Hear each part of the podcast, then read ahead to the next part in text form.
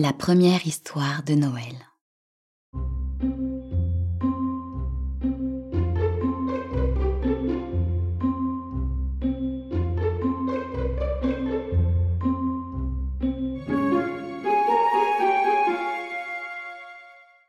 Le soleil s'était couché sous les collines occidentales de la Judée, et la tranquillité de la nuit avait recouvert la terre.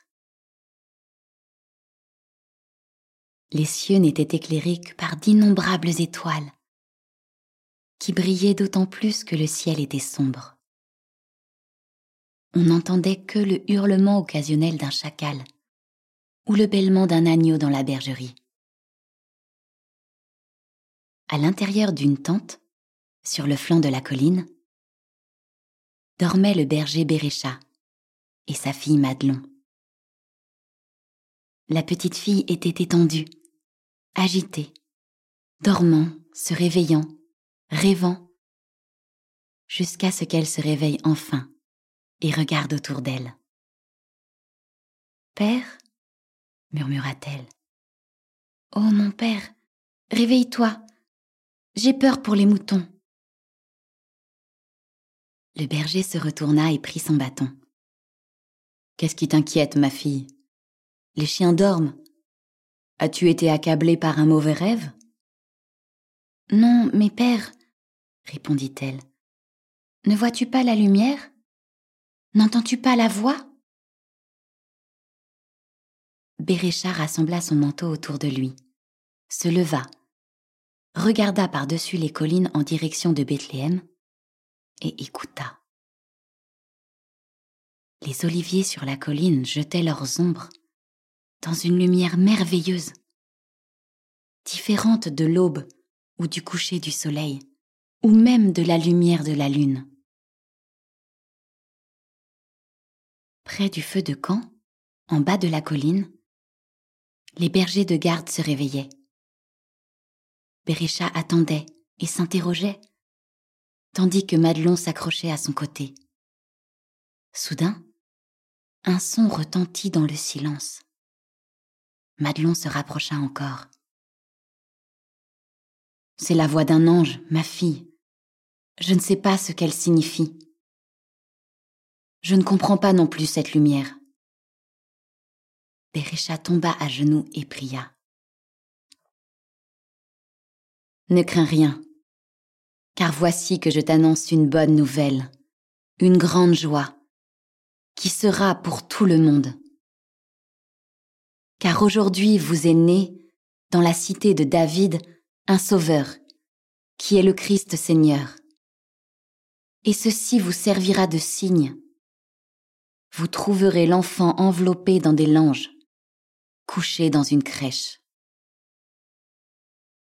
La voix de l'ange s'éteignit, et l'air se remplit de musique.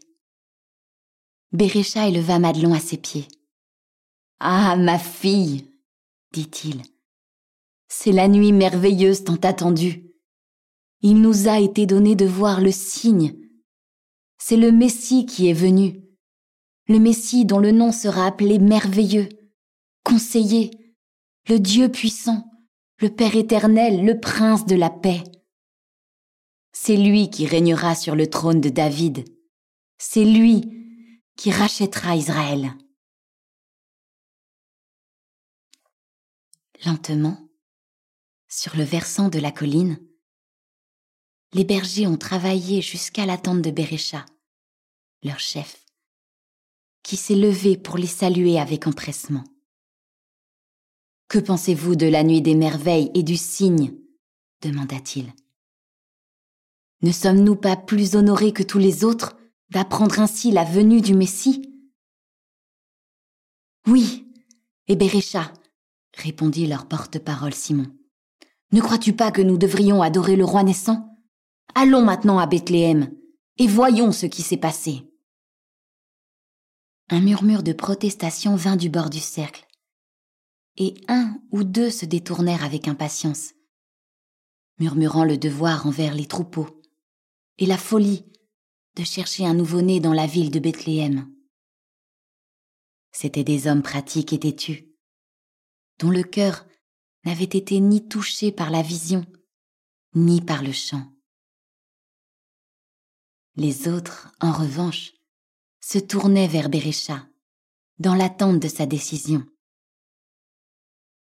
En vérité, dit Jude, l'ange du Seigneur nous a donné le signe que nous allions l'adorer. Comment pouvons-nous alors faire autrement? Nous le trouverons, comme nous l'avons entendu, couché dans une crèche.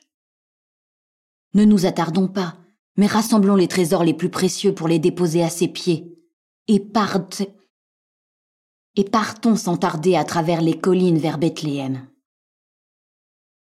Oh, mon père, chuchota Madelon, permets-moi d'aller avec toi.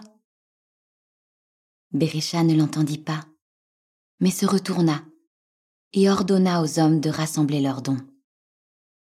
Moi aussi, père, demanda Madelon. Berisha ne dit toujours rien. Madelon se glissa à nouveau dans la tente et en jetant ses bras autour de Mélampo, son chien de berger, lui chuchota à l'oreille. Bientôt, les bergers revinrent avec leurs cadeaux. De simples trésors qu'ils étaient, une paire de colombes, une fine couverture de laine, des œufs, du miel, des fruits de fin d'automne. Bérécha avait cherché le meilleur de son troupeau, un agneau blanc comme neige. Ils traversèrent les collines en direction de Bethléem dans la nuit calme et étoilée. Alors qu'ils avançaient en silence, la neige sous leurs pieds se transformait en herbe et en fleurs, et les glaçons qui étaient tombés des arbres couvraient leur chemin comme des étoiles dans la voie lactée. Suivant de loin, mais assez près pour les voir, Madelon arriva avec Mélampo sur ses talons. Ils continuèrent à traverser les collines jusqu'à ce que Madelon perde de vue leur propre colline. De plus en plus loin, les bergers s'éloignèrent, jusqu'à ce qu'ils passent devant le puits de David et entrent dans la ville. Bérécha leur montra le chemin. Comment le saurons-nous? murmura Simon. Et les autres répondirent Chut nous devons attendre le signe. Lorsqu'ils eurent enfin franchi le croissant des collines de Bethléem, ils s'arrêtèrent devant une porte ouverte au signal de leur chef. La crèche murmurait-il joyeusement. La crèche Nous avons trouvé le roi nouveau-né. Un par un, les bergers entrèrent. Un par un, ils tombèrent à genoux. Loin dans l'ombre, la petite fille se tenait, la main sur la tête de Mélampo. Elle regarda avec émerveillement les bergers qui lui présentaient leurs cadeaux. Et chacun d'eux put tenir un instant le sauveur nouveau-né. Mélampo, le chien de berger, s'accroupit sur le sol, comme si lui aussi, comme le bœuf et l'âne qui sont en lui, Allez adorer l'enfant. Madelon se tourna vers les ténèbres en pleurant. Puis levant son visage vers le ciel, elle pria pour que Dieu bénisse la mère et l'enfant. Mais Lampo s'approcha d'elle, lui offrant bêtement sa compagnie, et levant la tête, sembla se joindre à sa requête. Une fois de plus, elle regarda le cercle de culte. Hélas, s'infligea-t-elle. Je n'ai pas de cadeau pour le nourrisson sauveur. Si seulement je n'avais qu'une fleur à mettre dans sa main.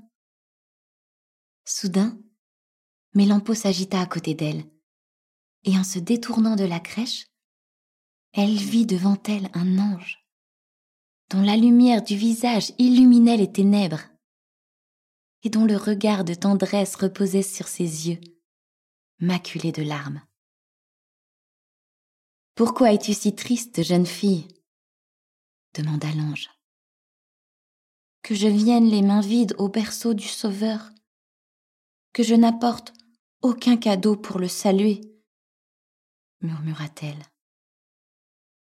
Le don de ton cœur, c'est le meilleur de tous, répondit l'ange. Mais pour que tu portes quelque chose à la crèche, vois, je vais frapper avec mon bâton sur le sol. Madelon attendit avec étonnement. De la terre sèche, là où le bâton de l'ange avait touché, jaillirent de belles roses blanches. Timidement, elle étendit la main vers les plus proches. À la lumière du sourire de l'ange, elle les cueillit, jusqu'à ce que ses bras soient remplis de fleurs. De nouveau, elle se tourna vers la crèche et se glissa tranquillement dans le cercle des bergers agenouillés. Plus près, elle se glissa vers l'enfant, désirant ardemment, mais craignant, lui offrir son cadeau. Comment saurais-je, se demanda-t-elle, s'il recevra mon cadeau comme le sien? Bérécha regardait avec étonnement Madelon et les roses qu'elle tenait dans ses mains. Comment se fait-il que son enfant soit là? Son enfant qu'il avait laissé en sécurité sur le flanc de la colline. Et d'où venaient ces fleurs? C'était une nuit merveilleuse. Pas à pas, elle s'approcha de la crèche, s'agenouilla et plaça une rose dans la main de l'enfant. Alors que les bergers observaient en silence, Marie se pencha sur son enfant, et Madelon attendit un signe. Va-t-il les accepter? s'interrogea-t-elle. Comment, oh, comment le saurais-je? Alors qu'elle priait dans un humble silence, les yeux de l'enfant s'ouvrirent lentement,